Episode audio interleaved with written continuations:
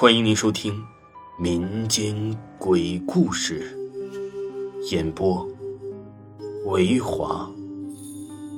如果您喜欢维华讲的民间鬼故事，那您就不要吝啬您的小手，点个赞，关注一下再走吧。精彩继续。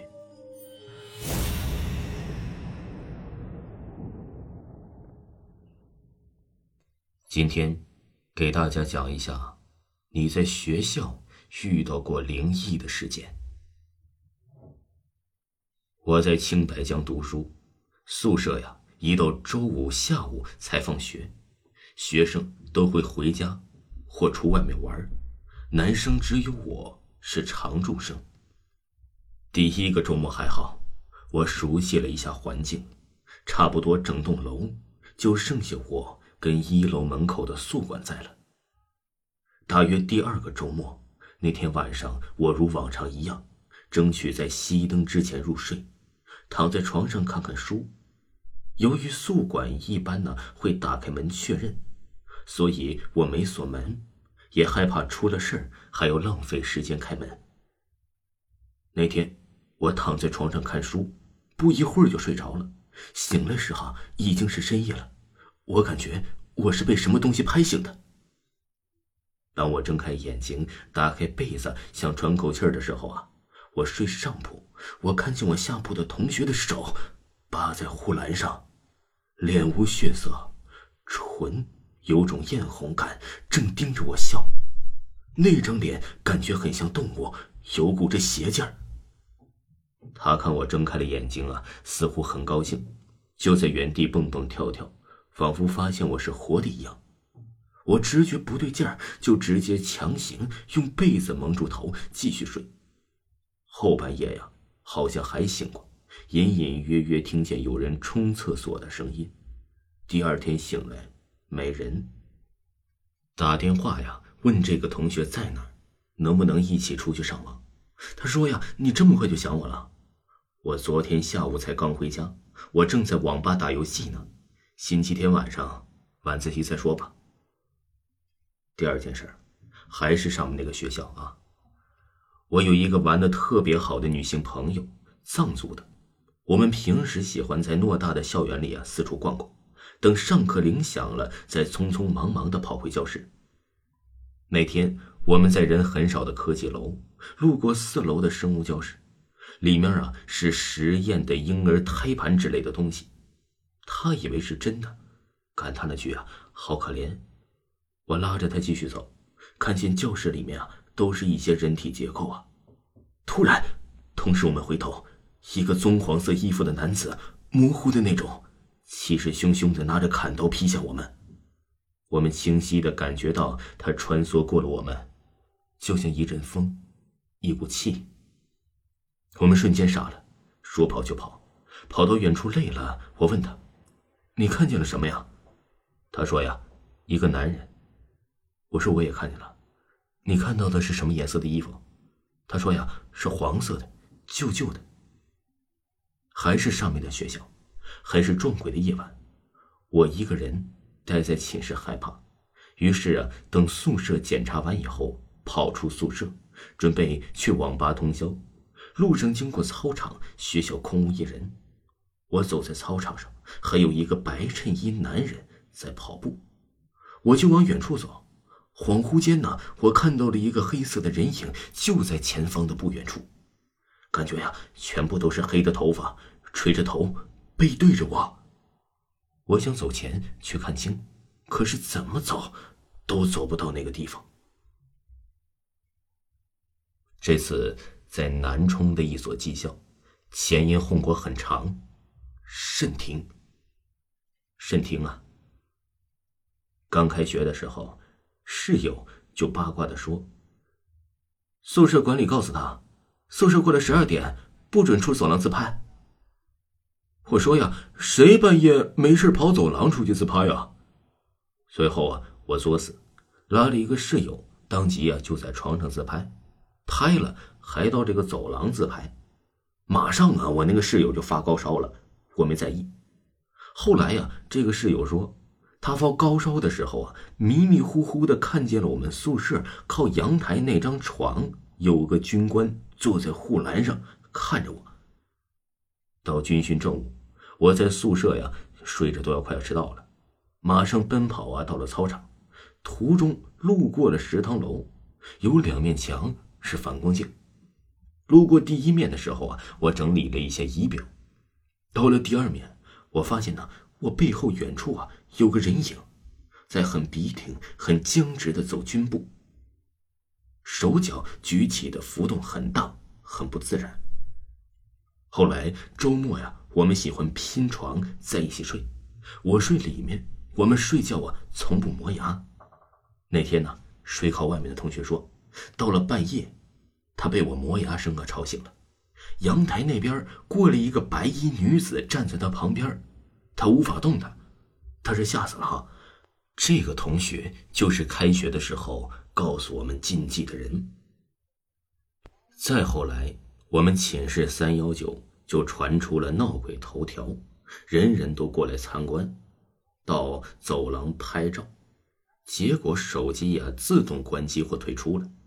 有一晚。我们宿舍的胖子半夜停水去洗脚，他说呀，他看见了白影。我相信他，因为啊，后来三零二一个喜欢抓拍丑照的同学抓拍他时，他的照片呢是模糊一片，多了一道无法解释的白光。再后来，我们宿舍变得热闹了，每次啊嬉笑打闹之余，我总是看见一个黑色的影子路过了我们的寝室门。对面的寝室啊是关着门的，我们寝室是楼梯旁的最后一间，可从来没有看过那个黑影啊再走回来。那一整天呢都不太顺利，先是我到食堂吃饭，我筷子自己断了，再后来呀发高烧的同学说在食堂门口的监控里面看见了我背后蹲了一个黑影。后来啊我们走去教室。拐弯处的一个别班的同学路过了，我恰巧看见他鞋子跟我室友一样，我就说呀，中邪了。其他同学呀就说呀，鞋子一样什么的也好尴尬。可是啊，只有我第一反应说我撞邪了，大家都很诡异，闹哄一团，散伙了，说我今晚倒霉了。我不以为意，配合他们的表演。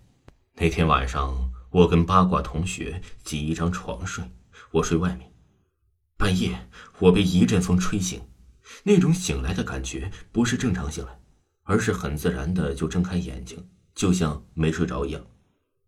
我清晰的感觉到啊，走廊有一个人在朝我的方向缓缓走来，那种感觉是百分之二百的确定。我有点害怕了。等他走到我旁边时，我顺势转过身，面对着里面，用被子盖住头，紧张的喘着气。突然，寝室的门被推开了，就像一根手指轻轻的推开一样，门拉长了一声吱呀，随后啊，一阵试探性的脚步声就走了进来。我第一反应是有人上厕所回来了，万幸。正想掀开被子透透气儿，惊觉不对。因为这个脚步声很可怕，他没有走回自己的床，而是在四处转悠，他在寻找东西，听得出来。而他找的正好是我的床铺，跟我现在睡的床铺。他现在在那个床铺啊，是走来走去，脚步声越来越不耐烦、焦躁、愤怒。每一步都让我的心提在了嗓子眼儿，我真正的领悟到什么叫做惊恐，冒出了一身冷汗。最终啊，我实在受不了这种忐忑，直接把手伸向旁边的室友，狠狠一掐，随即掀开被子，一看没人，连门都没开。这时啊，宿舍的气氛才正常起来，其他睡眠前的室友们慢慢发出了主音。旁边两位室友安慰着我。我看了一下时间，凌晨五点。我把身子挤进了墙面，把枕头拉近垫在身后。旁边的同学想拿手机里的内容逗着我笑。我起身去接呀，枕头突然被拽落在地，我俩发出了惨叫。后来我开始了转移宿舍、到处陪睡之旅，而且最好啊是睡在里面。后来我发现，如果我自己睡，或寝室靠近原生寝室，那个东西一定会在凌晨五点来折磨我。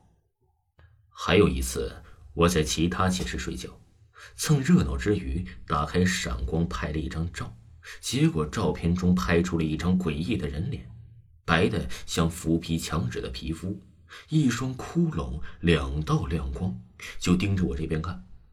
我把手机呀亮给枕边人看，他也被吓了一跳。我们决定把手机丢掉，第二天起来见，发现照片里的人低到只剩一双眼睛。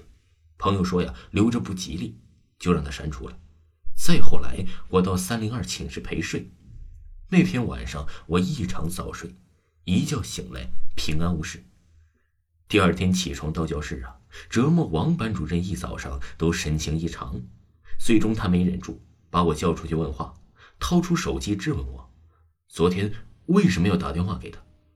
我一脸懵逼，他接着拿出手机翻出通话记录。果然有一通大概凌晨三四点的通话记录啊！班主任呢是恼火的很，因为是凌晨的电话，通常以为是什么急事。我在想，难道我昨晚不小心碰到了手机，或有人恶作剧？后来班主任又找了我好几次，他认为我撒谎，同时提供了更多细节。通话时间快到两分钟，这两分钟内我说了些什么？班主任说：“呀，这么晚了，你们宿舍还那么吵，彤彤还没睡。”老师说他听见我们大吵大闹，笑得很开心的声音，那就更诡异了。那个时间呢，就算有谁醒了，也断断不敢吵闹的，会被宿舍寝室投诉不说。三零二也是一个有纪律的寝室，我打开我手机看呢，也会有这个通话记录。难道真有人呢？打我手机打开了这个电话？那长达一分多钟啊，我们的声音又如何解释呢？